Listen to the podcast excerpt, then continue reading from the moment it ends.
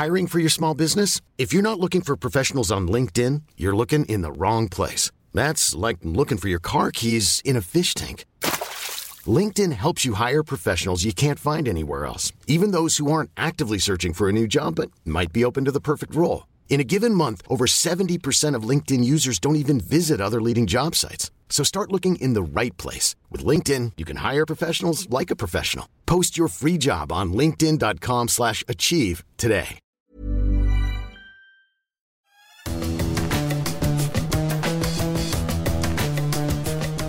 Bonjour à tous, bienvenue dans les Fous du Volant. Ensemble, on va parler de l'actualité de la Formule 1 et avec mon camarade Stéphane euh, Vrignot, on va revenir sur ce 17e et dernier Grand Prix de la saison à Abu Dhabi.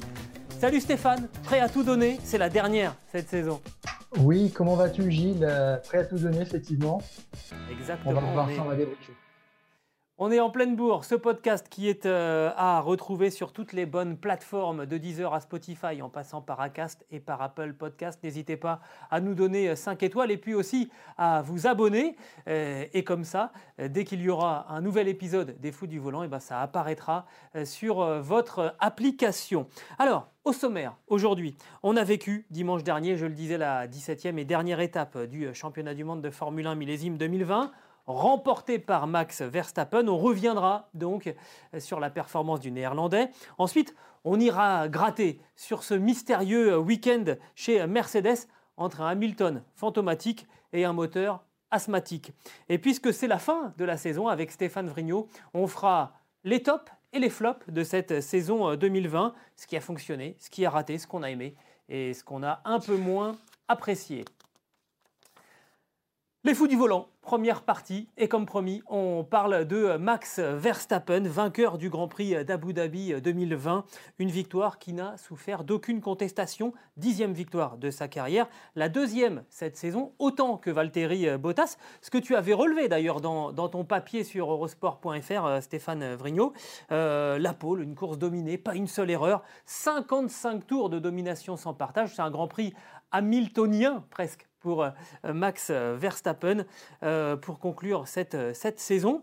Euh, j'ai envie de voir avec toi parce que moi, le sentiment que j'ai eu euh, lorsque ce Grand Prix s'est terminé, et, je me finalement, j'ai regretté Sakir, euh, cet accrochage entre Charles Leclerc et, et Sergio Pérez, et je me suis dit, et si Verstappen n'avait pas été la victime collatérale à, à Sakir, est-ce qu'on n'aurait pas vécu un, un Grand Prix d'Abu Dhabi encore plus haut en intensité parce que la deuxième place au, championnat aurait vraiment été, euh, été en jeu Petit regret quand même, non?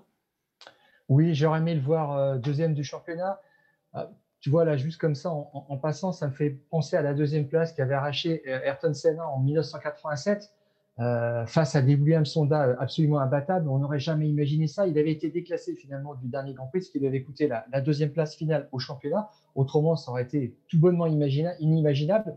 Et pour Verstappen, c'est pareil, il est passé près de l'exploit euh, finalement de cette deuxième place à 9 points près. Euh, au bout d'une course techniquement très bien maîtrisée, sa voiture était très bien équilibrée dans les, dans les trois portions euh, du, circuit.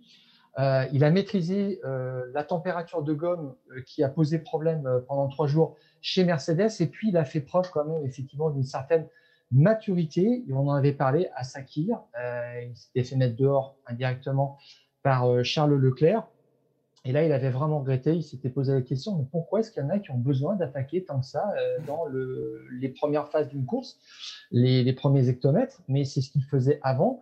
Donc, ça veut vraiment dire qu'il est passé à l'étape suivante et qu'il raisonne vraiment en termes de championnat. Là, maintenant, si on lui donnait la voiture d'Hamilton, il serait prêt à se battre pour le titre sans faille. Ouais, en fait, moi j'ai l'impression, pour résumer, que euh, Verstappen est devenu adulte cette saison, comme si euh, le fait de ne pas pouvoir jouer euh, le, titre face à Hamilton et, Bottas, parce que ça on l'a compris assez rapidement, ça l'avait obligé à prendre de la hauteur, du recul sur ce qu'on allait attendre de lui. Et finalement, ça sera un atout de plus dans sa carrière euh, et pour son équipe dès, euh, dès 2021. Je pense qu'on ne va pas avoir le même Verstappen en, en Australie euh, en, mars 2021 que, que le Verstappen qui a débuté la saison en, en Autriche en, en 2020. Il sera plus mûr, plus, plus fort sans doute encore. Il était plein de mesures ce week-end.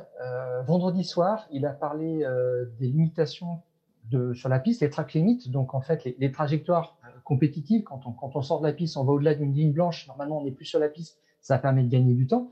Et l'organisation avait fait ce qu'il fallait dans les virages 20 et 21. Tout débordement donnait lieu à l'annulation du, chrono en cours et du suivant. Donc ça, c'était vraiment un paramètre à prendre en compte. Et dès vendredi soir, il avait dit qu'il faudra faire attention à ça. Donc euh, on n'a plus le même euh, Verstappen, franchement, même depuis l'année dernière, euh, où il essayait d'utiliser un petit peu comme un filou les limites de la piste, même au-delà. J'ai trouvé effectivement plein de mesures et ça pourrait payer encore plus en 2021. Tu as raison, Gilles.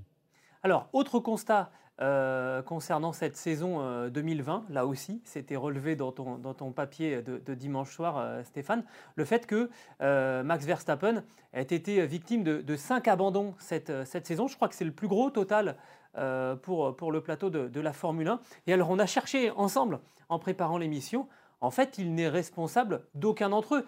À Sakir, il va se mettre dans le bac à gravier, mais pour éviter l'accrochage, on, y revient entre Leclerc et, et, Pérez, sinon ce sont des défaillances mécaniques, euh, des problèmes de, pneus ou des attaques de ses, adversaires. Euh, c'est à la fois terrible et en même temps, là aussi, ça prouve qu'il a, sans doute franchi, euh, un cap fini. la Red Bull éclatée dans le mur à, Monaco. Alors tu vas me dire, on n'y est pas allé à Monaco cette saison, mais à la fois c'est très frustrant et en même temps, c'est un, signe euh, très très fort pour, pour la saison prochaine. Oui, c'est un petit peu dommage parce que euh, lui, euh, il assure, on va dire, techniquement aussi, Red Bull fait un très très bon châssis. Et là, le gros point d'interrogation, c'est Honda finalement. Et c'est là-dessus que toutes les questions vont, vont reposer l'an prochain. Et puis après, on ne parle pas de 2022, où là, on ne sait même pas encore ce qu'il aura comme moteur.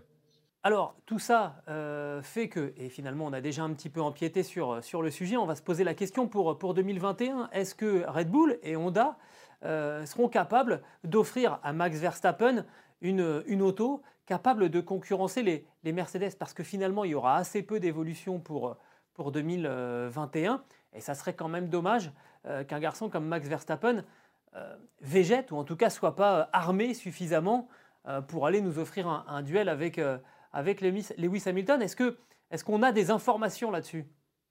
Alors, il a terminé surtout 2020 crescendo.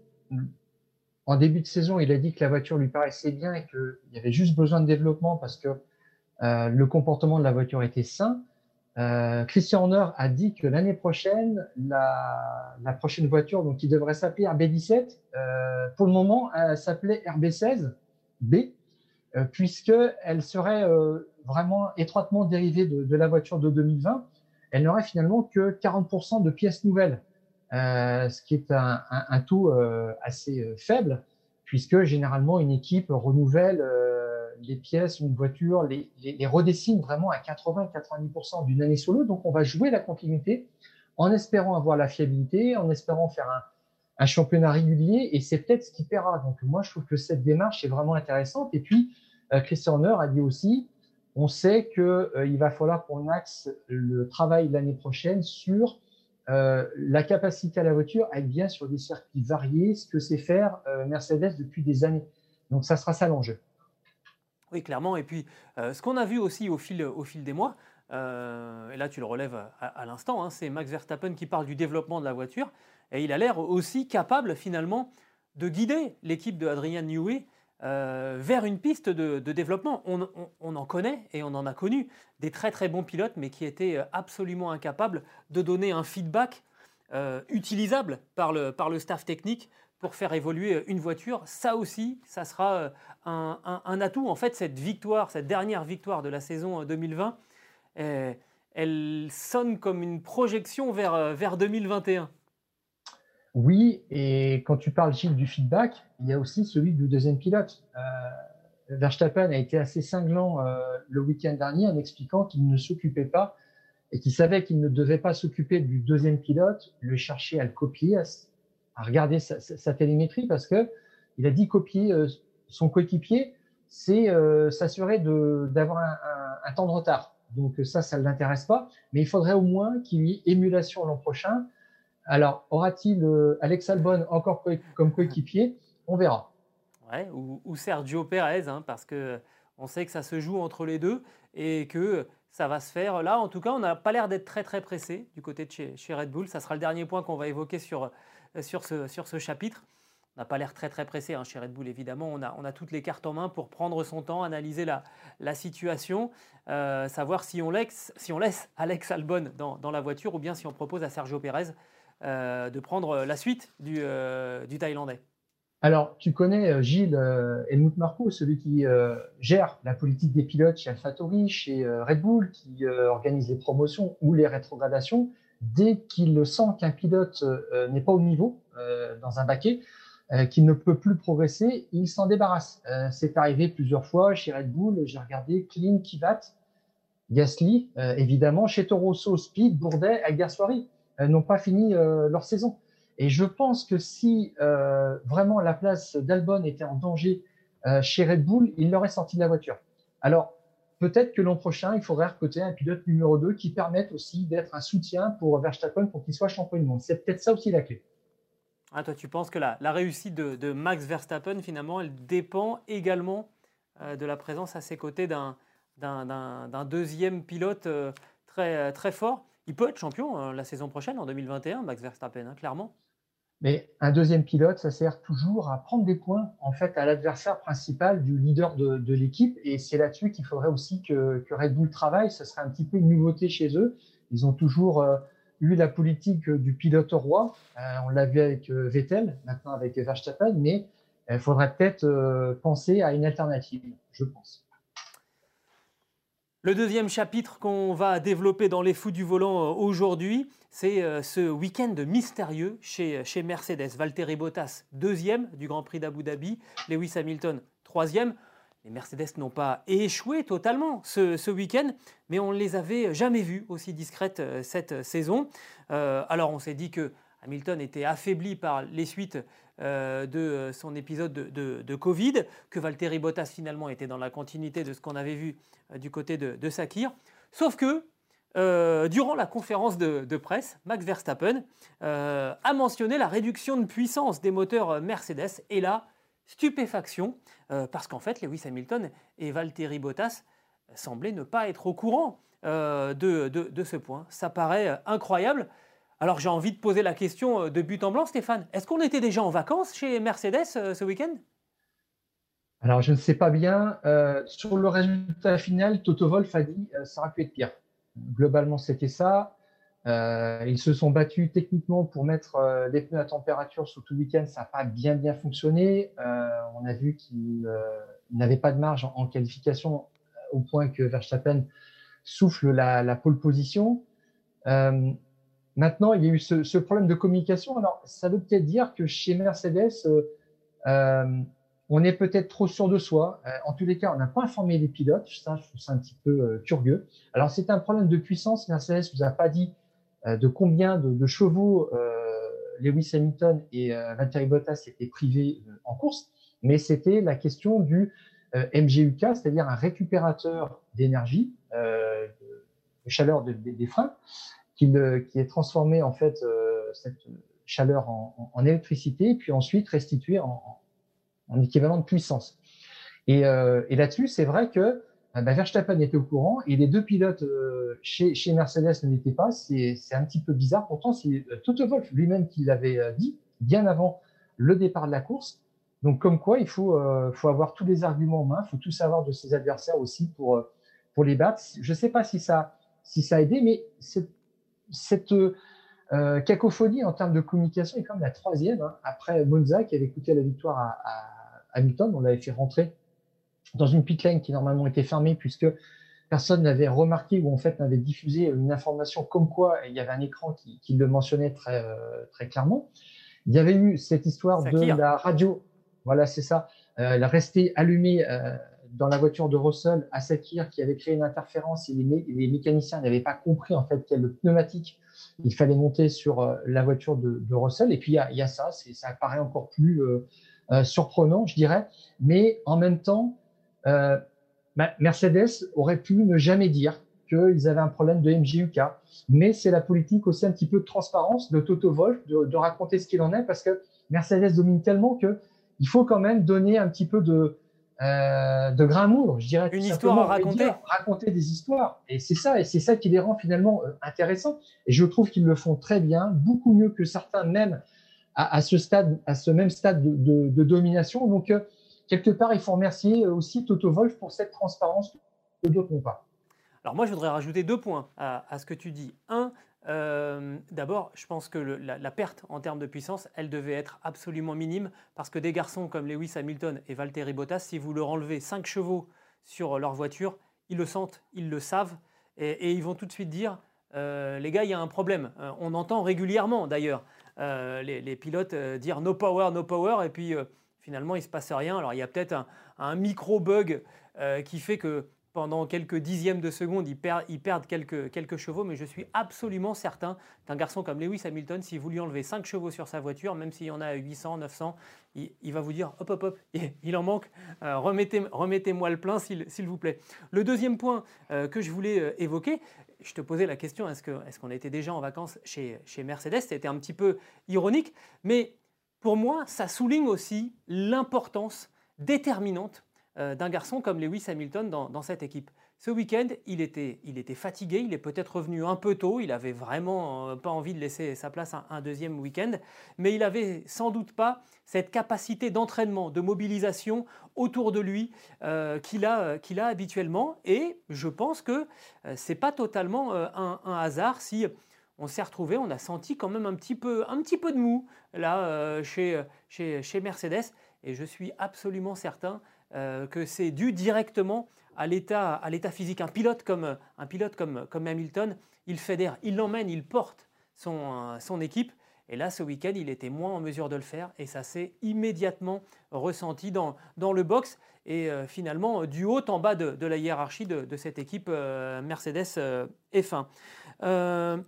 Alors tout à fait, Gilles. J'ajoute une chose, effectivement, c'est que en fait, Hamilton s'est fait challenger par Albon en fin de course et jamais dans le, pendant le week-end, il s'est mis dans le rouge, à part en Q1 et en Q2, et en Q3 évidemment euh, euh, pour tenter la pole position, mais en Q1 et Q2 pour sentir la piste qui évoluait beaucoup parce que la séance était de nuit et la température de piste évoluait. Donc ça, il voulait être au plus près du ressenti de sa voiture. Et puis il a fait un effort euh, en Q3.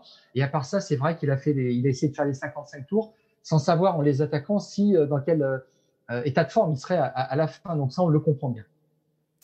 Euh, voilà. Est-ce qu'on fait un dernier point sur euh, le point de vue, euh, le bilan sportif de, de, de, ce week-end avec un Valtteri Bottas qui a été. alors, il est devant Hamilton, mais finalement assez transparent encore.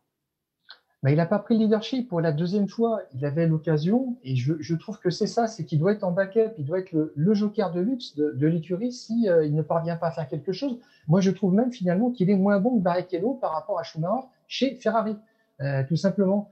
Euh, donc euh, là, il y, a, y, a, un vrai souci.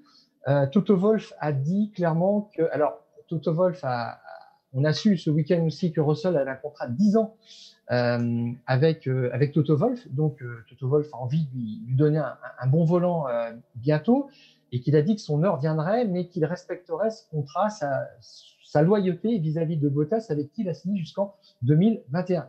Donc je pense vraiment que Russell est prêt euh, de, euh, du baquet euh, de la seconde Mercedes pour 2022, ce qui serait assez logique. Écoute, je pense que moi je suis assez impatient de revoir les Mercedes en début 2021 parce que cette, cette dernière épreuve, elle nous laisse quand même un petit peu, euh, un petit peu en suspens. Je ne sais pas ce que, ce que tu en, as, en as pensé. Évidemment, ils ont, été, ils ont été exceptionnels cette année. Mais ça donne quand même une drôle d'impression et je pense que ça, ça a dû envoyer un, un petit message en disant, en disant à tous les autres, euh, bon, bah, finalement, euh, on peut flancher, nous aussi. Je ne sais pas comment tu l'as ressenti, toi. Alors, ça, on peut peut-être le retrouver dans les paroles de Toto Wolf, qui avait admis à la mi-octobre que euh, Mercedes avait arrêté le développement de sa voiture, la, W11, cette année et depuis un bon moment. Mmh. Donc, euh, ça devait faire euh, peut-être que Mercedes arrêtait le développement en septembre ou début octobre, mais pour concentrer les ressources sur 2021 et surtout 2022. Et Wolf avait dit, on sait depuis plusieurs années qu'on commence très bien, qu'on on stabilise avec des résultats constants en milieu de championnat et qu'on arrête le développement plus tôt que les autres et les autres, à la fin, nous, rattrapent, reprennent du, terrain. C'est exactement ce qui s'est passé cette année. Je pense que tout ça, c'était un petit peu provisionné finalement. Bon, on verra, on verra tout ça et là encore, on, sera pressé euh, d'être début 2021 pour voir les premiers tours de roue des, des machines qui prendront euh, la suite des autos qu'on a vues euh, cette saison. On a vécu ensemble le dernier euh, Grand Prix hein, cette, euh, cette, année et donc pour terminer cette euh, saison, cette première saison aussi hein, des Fous du Volant avec, avec Stéphane, on, a eu envie de faire eh bien, le tour d'horizon des, des, tops, ce qui nous a plu, ce qu'on a trouvé bien, ce qui nous a enthousiasmé durant cette, cette saison 2020. Je me permets de commencer, Stéphane. Mon premier top à moi, c'est un coup de chapeau que je voudrais adresser aux, aux organisateurs. Euh, parce que, alors il y a eu euh, effectivement ce côté un petit peu incongru de faire traverser euh, toute la planète au, paddock de la Formule 1 pour aller en Australie pour l'ouverture de, la saison. Finalement, ce Grand Prix n'a jamais eu lieu. Mais malgré cela, avec quasiment 4 mois de retard, on a réussi à remettre sur pied une vraie saison, 17 Grands Prix pour la saison 2021, avec des habitudes qui ont été bousculées, avec un planning euh, vraiment à marche, euh, à marche forcée, mais force est de constater qu'on a eu une vraie saison avec un vrai championnat, un vrai champion. Euh, et finalement, rien que ça, je trouve que c'est déjà, déjà un exploit. On a eu aussi des expériences très intéressantes avec un ou deux grands prix sur le même circuit. Et puis à Sakir, où on a même eu deux spécifications de, de tracés différentes au même endroit. Euh, ça a plutôt bien marché. Moi, j'ai bien aimé euh, la, version euh, indie, entre, guillemets, du circuit de, de, Sakir. J'avais envie de, féliciter quand même les organisateurs parce qu'ils ont été très réactifs et ils ont su nous offrir une saison, une vraie saison de, Formule 1. Alors que franchement, allez, on va dire qu'au mois d'avril, c'était chaud quand même. Je ne sais pas ce que, ce que tu en penses, toi. Ah, on n'y croyait pas tellement, on attendait de voir euh, ce que ça allait donner. Et puis il faut rappeler que la Formule 1, c'était le premier championnat du monde d'envergure qui a mis en place euh, un protocole euh, sanitaire qui était viable. On était parti pour deux grands prix au départ à Spielberg. On a eu, je crois, cinq dates au calendrier, puis huit, et puis après ça, le calendrier s'est étendu jusqu'à jusqu'à 17, mais on était sûr de rien effectivement à cette époque-là. Alors moi, Gilles, je vais te parler juste rapidement de, de mon top de l'année. C'est le Halo, tout simplement. Euh, qui a sauvé euh, la, vie de, Romain Grosjean. On ne l'aimait pas. Euh, parce que le halo, hein, le halo, pas, Romain. on n'aimait pas ce, dispositif de sécurité passive qui a vraiment rempli son office. Et pour les gens qui l'ont créé à la FIA, qui l'ont imposé, c'était entre guillemets pas une surprise parce qu'ils savaient de quoi il était capable, mais on l'a vu dans un épisode Grandeur Nature, c'était spectaculaire et euh, bah, on a été heureux de voir que, enfin, on sait maintenant qu'un pilote peut euh, sortir comme ça d'un accident absolument effroyable. Tu as bien raison de, mentionner le, halo. Moi, mon deuxième top, euh, c'est pas très très original, mais c'est Lewis Hamilton, septième titre de, champion du monde pour le Britannique, 95 victoires au total pour le pilote Mercedes, et puis un niveau d'engagement toujours au top. Euh, et finalement, ce, Grand Prix d'Abu Dhabi, où on l'a vu un petit peu diminuer, ça souligne l'importance hein, euh, qu'il a dans cette équipe euh, Mercedes, l'influence qu'il a de chaque fois donner absolument 100% et de son talent et de son engagement. Je vais reprendre des mots que tu as employés un petit peu plus tôt cette saison parce que je les ai trouvés très très bien finalement appropriés à la, situation. On vit en ce moment un privilège de voir évoluer sous nos yeux un des plus grands pilotes de l'histoire de, la Formule 1. Et je ne peux m'empêcher de me faire cette, euh, cette, réflexion que finalement la seule chose qui manque à Lewis Hamilton, eh bien, c'est un grand adversaire. Comme euh, Ayrton Senna a eu Alain Prost et, réciproquement, euh, il lui faudrait en fait quelqu'un qui puisse, avec une équipe, une équipe adverse, donner encore plus de, son talent et de, et de son engagement. Mais c'est absolument la seule chose qui, qui lui manque. Et ça dépend pas de lui, euh, mais je trouve vraiment qu'il a été, euh, encore une fois, assez exceptionnel cette saison. Oui, Gilles, alors moi je passe à mon, à mon euh, top suivant, qui est en fait les, les track limits. Ah. Je m'explique, ça a été la fin des polémiques tout simplement cette année sur qui a mis une roue en dehors de la, de la piste ou pas, à, tel ou tel virage, est-ce que ça lui a fait gagner du temps? Voilà, Verstappen était, était très habile sur, sur ce plan-là et, le fait qu'il ait intégré aussi ces choses-là et qu'il ne se soit pas plaint après des de qualif ou de course montre bien que euh, le système est maintenant régulé et je trouve que c'est un progrès vraiment pour la, lisibilité, euh, tout simplement, euh, du sport.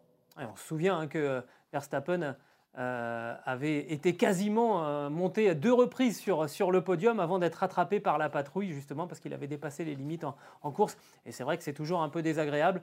là aussi, bravo à la direction de course pour avoir effectivement éclairci ce genre de, de situation. Encore un top, évidemment, Pierre Gasly qui a mis fin à 24 ans d'attente pour les Français avant de entendre de nouveau une Marseillaise sur un podium de, Formule 1. Euh, ça, c'est évidemment un des, un des tops. Euh, ça débouche sur un point d'interrogation. 2021, ça sera la croisée des chemins pour, pour Pierre Gasly. Il a montré qu'il était capable de mener une équipe. Il l'a fait chez, chez AlphaTauri. Il va falloir le faire encore davantage en, en 2021 euh, pour eh bien, prendre définitivement son, envol, séduire une autre, une autre équipe parce que euh, bah parce qu'AlphaTauri ne l'emmènera jamais vers les plus hautes sphères du, championnat et c'est immanquablement euh, ce qu'il mérite, Pierre Gasly. On est d'accord? Oui, et puis je retiens son dépassement dans Eau Rouge sur euh, Pérez qui ressemble vraiment au dépassement de l'année, à la manœuvre de, la saison. Donc bravo à lui pour tout ça. Il a vraiment fait le spectacle cette année, c'est absolument génial. Et euh, il est quelque part aussi dans, mes tops parce qu'il fait partie des cinq euh, vainqueurs différents euh, cette année, dont de nouveau, c'est une première depuis 2012, depuis Maldonado et, Rosberg. Donc, c'est pas, c'est pas si courant que ça. Quatre écuries aussi qui gagnent. On n'avait pas vu ça depuis 2013. Donc, il y a une sorte de renouvellement et comme quoi, on n'a pas besoin de grille inversée pour varier les vainqueurs. c'est bien, tu es formidable, tu n'en démords pas. Euh, mon, dernier, mon dernier top, euh, bah, c'est Renault, euh, qui termine certes cinquième au classement des, constructeurs. les, tricolores étaient à la bagarre avec McLaren et Racing Point. Ils ont perdu cette, explication, mais ils ont quand même terminé au contact hein, de, McLaren et de Racing Point. On a vu une montée en puissance tout au, long de, la saison, une équipe aussi bien vivre, bien grandir, bien travailler euh, ensemble, et on sait que c'est souvent le, plus compliqué. Finalement, on, a le sentiment là que tous les éléments maintenant sont, réunis pour sortir euh, de, la moitié du, classement là, pour aller maintenant vers le, dernier tiers le plus, haut chez les constructeurs. Oui, euh, tout à fait. Euh, ça fait plaisir de, revoir cette écurie. Je crois que c'est le meilleur résultat, euh, McLaren, troisième du championnat, depuis 2012, depuis l'époque euh, du moteur Mercedes, qu'ils vont retrouver l'an prochain. Donc ça, enfin, je ne sais pas si c'est un gage de plus de puissance, parce que finalement, là, c'est Renault qui a fait le job et qui leur a permis de revenir. Mais il paraît qu'ils ont des problèmes de MGUK chez Mercedes. mais en tous les cas, oui, ça fait plaisir parce que c'est une écurie historique. Euh, J'ajouterais que c'est la deuxième plus grande écurie de l'histoire de la Formule 1 derrière Ferrari et devant désormais euh, Mercedes qui a accédé euh, au podium cette année en, en délogeant Williams au nombre de, titres mondiaux. Je crois qu'ils sont à égalité, mais de victoires. Globalement, Mercedes a un plus beau palmarès que, que Williams. Voilà donc nos, nos flops à Stéphane, nos tops pardon, à Stéphane Vrignot et à moi pour cette saison 2020 alors forcément, puisqu'on a parlé euh, des tops, eh ben, les fous du volant, on va les terminer en parlant des flops sur cette saison 2020. Euh, Parce que, évidemment, il y a plein de choses qu'on a beaucoup appréciées. Puis il y a des trucs qu'on a un petit peu moins euh, aimés ou qui nous ont déçus. J'attaque Stéphane et je vais m'attaquer, le pauvre, il a, il a vraiment pas de chance, à, à Valtteri Bottas, certes vice-champion du monde cette saison, mais à 124 points de Lewis Hamilton. Du point de vue comptable, c'est le pilote qui est le plus loin euh, de son, euh, de son coéquipier. Alors tu vas me dire forcément, euh, quand ton coéquipier a marqué 20 points, tu es sûr que tu ne peux pas être à plus de 120 points. D'accord, bon. Mais il a failli, ne pas terminer à cette deuxième place du, championnat avec la voiture qui était quand même un ton au-dessus par rapport au, au, reste du plateau. Il a été, pire que ça, il a été dominé à Sakir par un débutant dans la voiture, George Russell, qui vraiment a failli, a failli s'imposer, qu'il l'a tourné en bourrique pendant, pendant tout le Grand Prix. Clairement, 2021 risque d'être la dernière saison de Valtteri Bottas chez, chez Mercedes. Il va falloir montrer plus du côté du Finlandais. Oui. Alors moi, pour mon premier flop, c'est euh, presque une évidence, c'est Ferrari, sixième du championnat euh, constructeur, le plus mauvais résultat depuis 1980. Ça veut dire que Ferrari, surtout, est passé dans la deuxième euh, partie du tableau. Quand on regarde le, classement des constructeurs, c'est quand même choquant. zéro victoire, c'était arrivé déjà en 2014, 2016. Euh, c'est pas une habitude, mais, presque entre saison on et off. Là, c'est vraiment, euh, euh, vraiment un échec de ce point de vue-là, et c'est même un fiasco si on regarde le, le, nombre de tours menés euh, cette année. Il y en a eu aucun, et ça, c'est une première depuis 1992. Euh, donc rien à retenir, ou presque de des trois podiums de Ferrari qui ont à peine sauvé euh, les apparences et en tous les cas euh, euh, qui montrent qu'il y a eu un problème à, tous les niveaux finalement, technique et gestion des pilotes. Hein.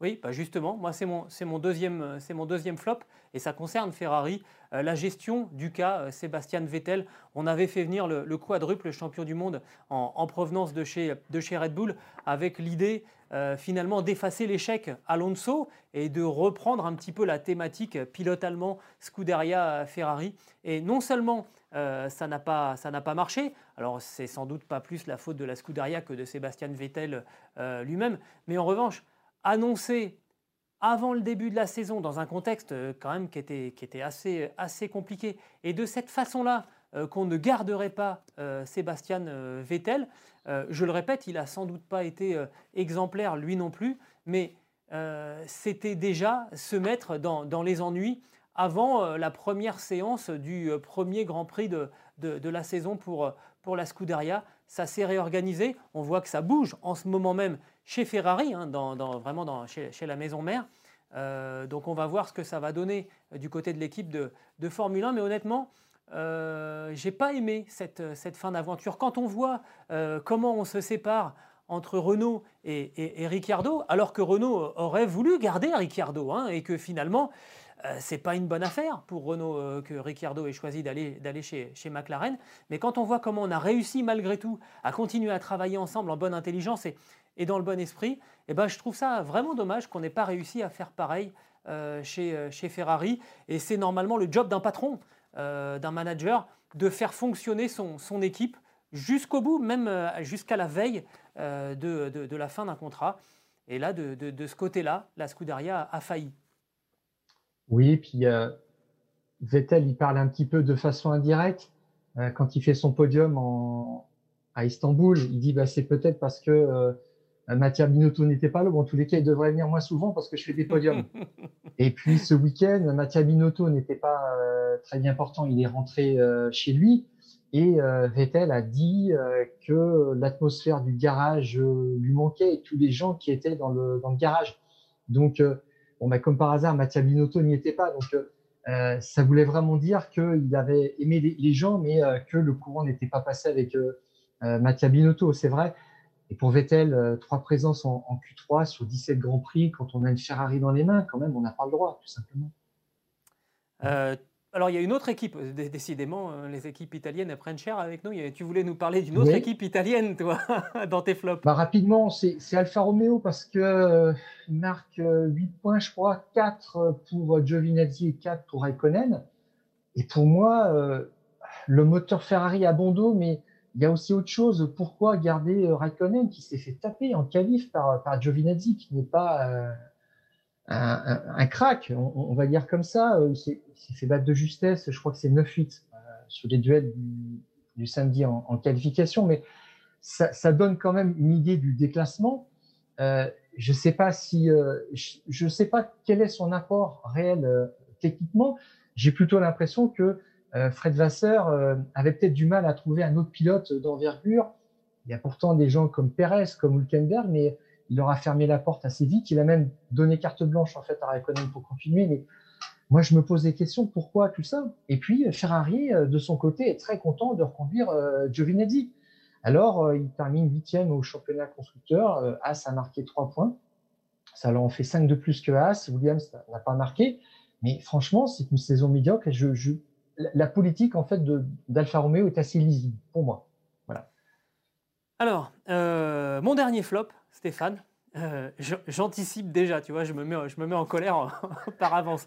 Bah, c'est le calendrier 2021, parce que j'avoue que je suis un petit peu frustré euh, de voir qu'on n'ait pas reconduit des, des, tracés comme, comme le Mugello, comme Portimao, euh, où on a vécu vraiment des courses assez, euh, assez sensationnelles euh, pour le calendrier 2021. Et on a donc gardé des destinations comme Sochi et même le circuit de Yas Marina à Abu Dhabi, euh, ça, ça, équivaut à un comprimé de Valium. Hein. C'est même à regretter euh, qu'il n'y ait pas de page de pub pendant les Grands Prix. On ne sait jamais, il peut y avoir des pubs intéressantes parfois.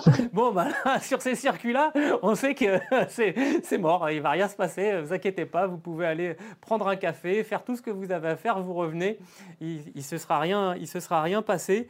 Euh, je trouve ce sera frustrant. Alors, il y a, dans le calendrier 2021, il y a une date qui, est, qui est mise en réserve. J'espère qu'on retrouvera soit Portimao, soit, soit le, Mugello, parce que, bah parce que vraiment un beau circuit en Formule 1, qu'est-ce que c'est bien.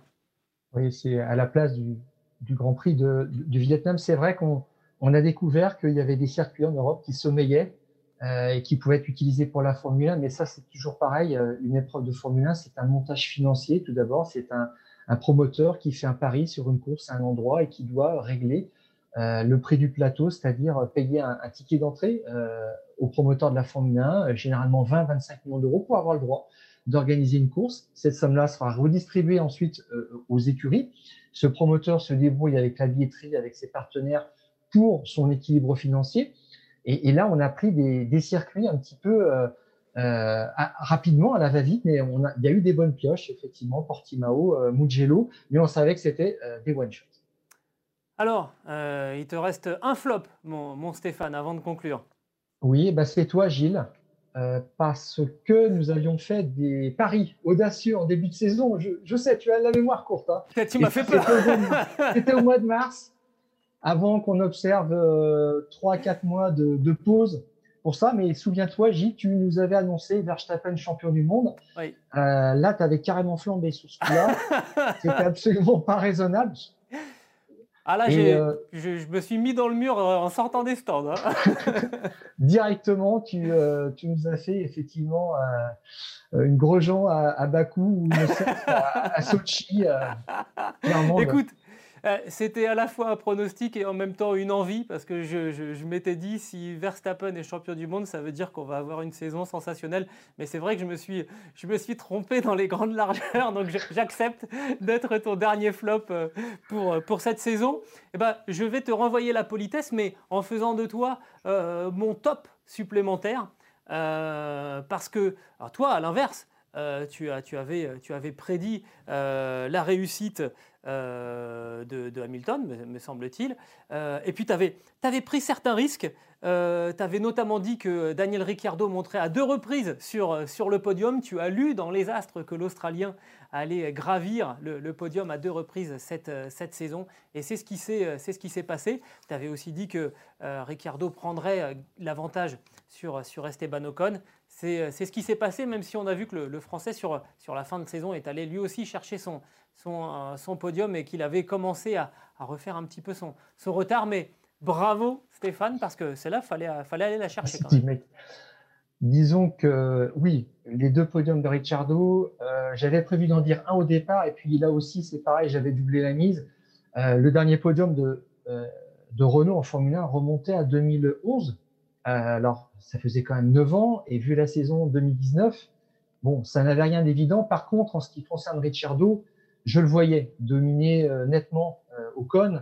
C'est quelqu'un quand même qui s'est mis au niveau de Verstappen chez Red Bull pendant des années.